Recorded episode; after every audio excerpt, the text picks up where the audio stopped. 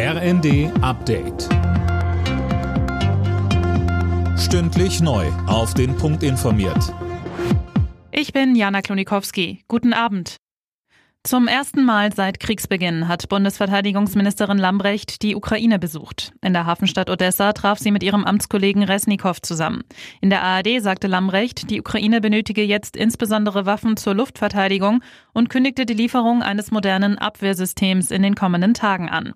Die Ministerin betonte aber auch, bei der Lieferung von weiteren Panzern werde es keine deutschen Alleingänge geben. Die ukrainische Regierung fordert immer wieder die Lieferung von modernen Leopard- oder Marder-Panzern, die Bundesregierung hat das bislang aber verweigert. Unterdessen stehen die russischen Truppen in der Ukraine offenbar vor der nächsten schweren Niederlage. Die ukrainische Armee hat die Stadt Lyman nahezu vollständig eingekreist. Mehr dazu von Tim Britztrup.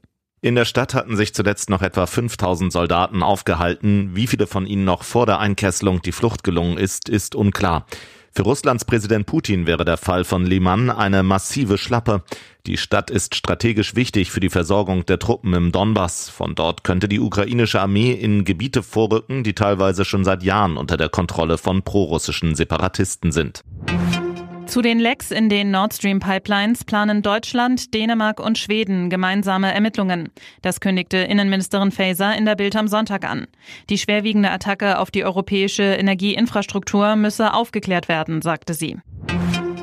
Im Topspiel der Fußball-Bundesliga hat Werder Bremen deutlich gegen Gladbach gewonnen. 5 zu 1 stand es am Ende. Schon nach nicht mal einer Viertelstunde führten die Norddeutschen mit 3 zu 0. Die weiteren Ergebnisse? Leipzig-Bochum 4 zu 0, Wolfsburg-Stuttgart 3 zu 2, Dortmund-Köln 2 zu 3, Frankfurt-Union Berlin 2 zu 0 und Freiburg-Mainz 2 zu 1.